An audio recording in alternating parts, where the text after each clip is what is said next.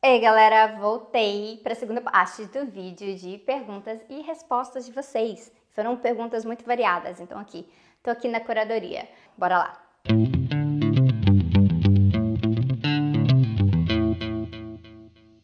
Tá aqui uma pergunta que é importante assim para mim mesmo, porque eu gosto muito, né? A poesia tem importância na revolução? Muitas vezes, porque a gente é bombardeado com violência, com agressão, com opressão das forças dominantes o tempo inteiro, e aí a gente fala de revolução, você pensa só naquele momento de ruptura que também pode ser muito agressivo, e a gente pode entrar nessa conversa agorinha. Mas, por agora, a gente tem que entender também que lutar não é só a parte difícil, não é só a parte do risco. A gente tem que tirar energia de outros locais. E tem duas figuras uh, que eu acho que são enormes exemplos nesse sentido. Che Guevara tinha uma compreensão muito grande de que poesia tinha sim um papel na revolução e a gente pode falar também de Bertolt Brecht.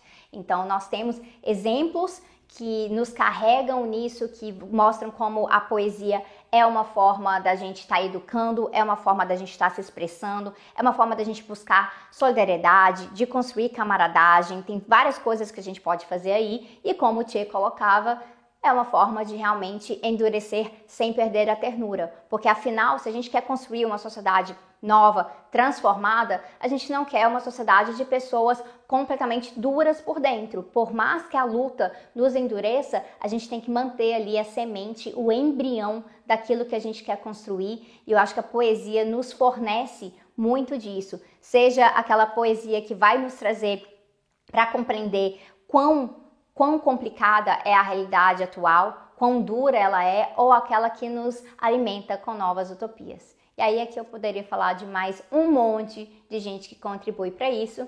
E quem sabe, agora que eu tô pensando, eu já fiz um vídeo aqui no canal, né, sobre músicas que falam de luta. Talvez eu faça um sobre meus poemas favoritos que falam de luta. Vai ficar a ideia aqui anotada. Eu não vou nem ler esse nome de usuário aqui porque letras. Mas, Sabrina, onde você quer estar daqui a 10 anos? Não faço a menor ideia. Essa é a grande realidade. A Ioná que está aqui na sala até fez uma cara, gente. Porque para quem não sabe ainda, a Ioná trabalha aqui no Tese 11 também. Vou pedir pro Vitor colocar a Ioná aqui na tela, ó tá bom?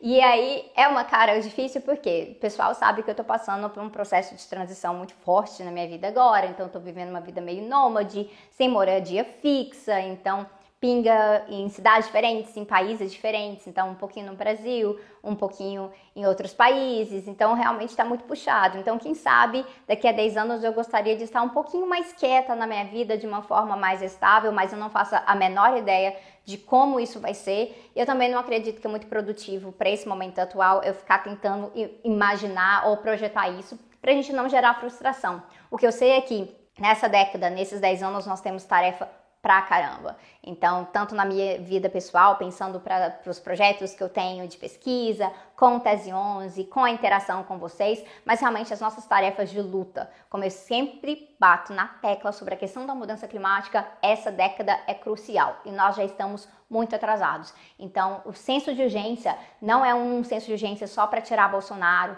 ou só para superar os problemas trazidos nesse contexto específico da pandemia. Ele é um senso de urgência geral e ele é e é isso que eu tenho em mente. Agora chegando naquele ponto, né?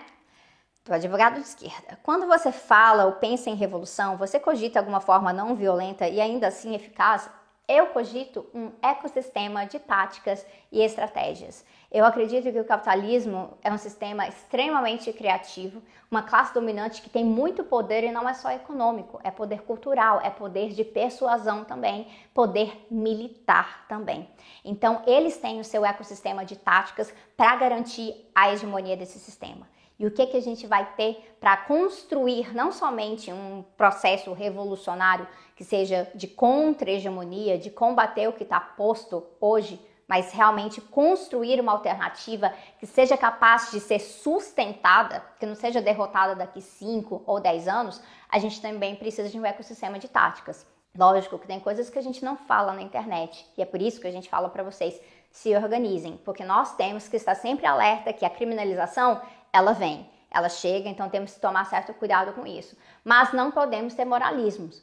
Nós temos direito de resistência, nós temos a necessidade de nos organizar para poder sobreviver e isso vai tomar formas distintas em locais distintos. O importante é que a gente não torne nenhuma dessas táticas um grande fetiche e achar que a gente só vai conseguir os nossos objetivos usando aquela uma tática ali e pronto, acabou. Lembra o que eu acabei de falar lá no outro vídeo sobre a questão das militâncias serem diversas, os corpos serem diversos. Então, isso significa que no processo revolucionário, várias táticas vão ser importantes. Então, existem táticas aí que são táticas de não violência, que fazem sentido em certos contextos. Existem outras táticas, por exemplo, olhando ah, para a luta do povo curdo, em que o contexto já pede realmente que se organize, que peguem armas. Então, há contextos variados. E eu acho que quem tem mais interesse nesse assunto, o interessante é olhar realmente para esses exemplos que sejam históricos ou do momento atual, para a gente poder se aprofundar.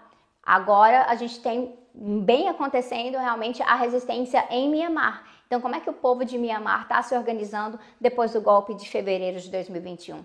Tem ali um ecossistema de táticas e nós podemos ficar de olho, estendendo a nossa solidariedade e aprendendo junto. Sabrina, qual você acha que falta mais na militância de esquerda, teoria ou prática? Visando a praxis, né? Praxis. Se você não sabe o que significa isso, tem um P de praxis aqui no canal, que é inclusive um dos meus vídeos favoritos do glossário. E aí, falando de praxis, é realmente não somente um equilíbrio entre teoria e prática, mas como a teoria e prática conversam, se informam e juntas constroem algo.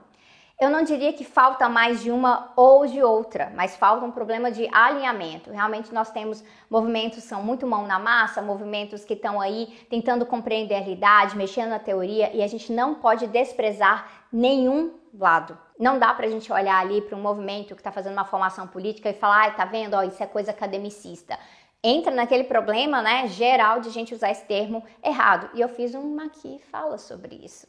Tá aqui também. Mas para além disso, também a gente não pode olhar para um processo das pessoas estarem nas ruas, né, fazendo grandes protestos e achar que, olha, tá vendo, olha que maravilhoso, o pessoal tá na rua. Às vezes está simplesmente marchando de ponto A até ponto B. E aí? O que, que a gente faz com isso?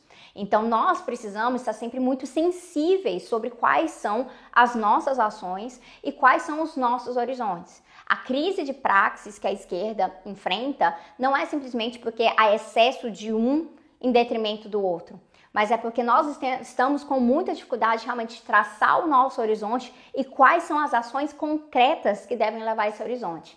E aí, gente, entra num debate muito mais complexo. Por isso que eu escrevi um livro chamado Sintomas Mórbidos, a encruzilhada da esquerda brasileira, né? E aí já tem, tem vários materiais aqui na playlist sobre esquerda para vocês se atentarem a esse assunto. Uma perguntinha aleatória. Como é o rock no gelo no Canadá? Você assistia amava, amo até hoje, não tenho mais oportunidade de assistir, mas eu sempre gostei. Um pouco por inveja, porque eu sou uma péssima patinadora no gelo e eu sempre achei sensacional como eles fazem as coisas que eles fazem. E outra coisa é porque eu gosto de esportes em que tem assim emoção constante.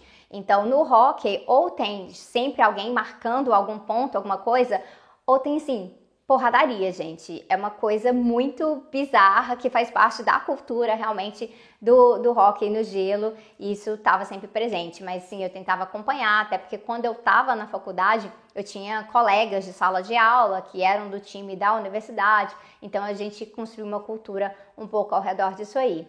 Mas é isso. É, acho super emocionante. Nunca conseguiria eu mesma. Quais são os projetos do Tese 11 da Sabrina Pesquisadora para 2022? Ah, então bora lá, vamos contar um pouquinho das coisas que estão acontecendo. Já já eu vou anunciar para vocês um novo projeto sobre a família do Tese 11 realmente, que é para a gente estar tá expandindo a nossa atuação nas redes, a nossa atuação de comunicação. E eu acho que vocês vão gostar muito. Na verdade, eu estou super empolgada, porque vai me dar muito mais autonomia na hora de produzir conteúdo para vocês, junto com a equipe do Tese 11. A equipe, ó, que quando vocês olham aqui na descrição, tá listado, tá? Não deixem de reconhecer o trabalho que vem quando esse vídeo fica pronto para vocês, porque pode parecer que é trabalho invisível, mas é trabalho muito real de muita gente da equipe e que é graças à galera que apoia no apoia.se barra tese 11. Mas aí tem esse projeto. E aí, como um desdobramento, a gente acabou de lançar né, o Fundamentos, que é o nosso ciclo de leitura coletiva com seis livros que a gente vai ler em seis meses. Colocamos o preço lá, eu acho que está acessível, mas a gente também vai abrir algumas vagas sociais. Tem muita gente se inscrevendo e vai ter participação de convidados especiais. Eu estou muito, muito animada para embarcar nessa jornada com vocês. O Tese 11 também está cada dia mais multiplataformas, então não é só aqui no YouTube que a gente produz. Então é algo que eu tenho meio que tentado mudar na hora de apresentar, né? Ah, é o canal Sabrina do canal Tese 11. A gente não é só um canal, a gente é um projeto. É um projeto de divulgação científica e é um projeto de militância. Sempre, né, tendo esse pezinho, porque eu sempre me defini como uma pesquisadora militante e eu não consigo sair realmente dessa definição. Então, o Tese 11 traz isso e aí a gente vai fazer conteúdo de formas distintas, em locais distintos e eu espero que a gente cresça muito. Então, estou com uma meta assim ridícula no Apoia-se, aliás, né? Fica o recado para vocês, para a gente poder trazer cada vez mais gente e estar tá expandindo os horizontes, trazendo conteúdo com mais frequência, com mais pessoas, mais vozes, realmente multiplicando por aí. Tem isso. E já eu, como pesquisadora, eu tenho um pós-doutorado para terminar em 2022. Então, essa é a principal meta como pesquisadora realmente e algumas coisinhas que eu quero escrever em relação a isso. E para fechar essa rodada de vídeos de perguntas e respostas, essa aqui do Vinícius, que é Sabrina. Como se organizar em cidades pequenas e do interior? Eu sei que essa é uma pergunta que chega muito para mim, porque nas capitais fácil, né? Tem vários partidos com seus núcleos, com seus coletivos, costuma ser realmente muito mais fácil para quem está em capital. Mas no interior a gente tem a questão de estar tá todo mundo muito mais espalhado ou tá em municípios em que a direita conservadora domina completamente. Eu acredito que se você já está na internet, já é um bom caminho. Esse momento da pandemia também nos mostrou que a gente tem que se virar nos 30 através de meios digitais para tentar alcançar um ao outro. E isso possibilitou até mesmo que alguns partidos, sindicatos, organizações entendessem que pessoas que estavam em locais mais afastados conseguem participar no cotidiano quando são integrados de uma forma digital, seja atividades totalmente digitais ou atividades que a gente chama de híbridas, né? Meio presenciais, meio digitais. Então, isso aí já é algo importante. Outra questão é identificar quais são os problemas locais onde você mora, quais são as coisas, né? Onde que o calo aperta no seu município. E a partir disso aí, tentar comunicar com as pessoas naquilo ali. Então pode ser que você não vai chegar aí vai fundar um coletivo comunista na sua cidade do interior que tem 20 mil pessoas. Talvez não seja isso que vai acontecer, mas você consiga mobilizar ali em relação a direitos sobre a água, o acesso à eletricidade, o acesso à internet de qualidade no seu local, como que são as rotas de ônibus entre os municípios. Então, demanda, gente, eu sei que não falta. Então, nós precisamos construir a partir dessas demandas e não a partir de uma idealização para poder vestir uma camisa específica e falar que eu sou da organização tal. A gente constrói a partir de pautas concretas. E eu tenho certeza que isso facilita na hora da gente identificar e começar a juntar pessoas. Não vai ser fácil no começo, especialmente, especialmente se não tem muito disso já onde você mora, mas é possível sim e ali de pouquinho em pouquinho. E aí, se você tá um pouco curioso sobre isso, se sentindo um pouco isolado sobre isso, cola no Discord do Tese 11, onde tem muita gente nessa situação também, e é uma oportunidade de trocar ideias, de identificar, inclusive até fazer amizades. E o link do Discord vai ficar aqui na nossa descrição. E é isso por hoje. Está encerrada a nossa rodadinha aqui de perguntas e respostas. E não se esqueçam de comentar, não se esqueçam de compartilhar, isso faz muita, muita, muita diferença. E se inscrever se você não está inscrito ainda. Eu vejo vocês em breve.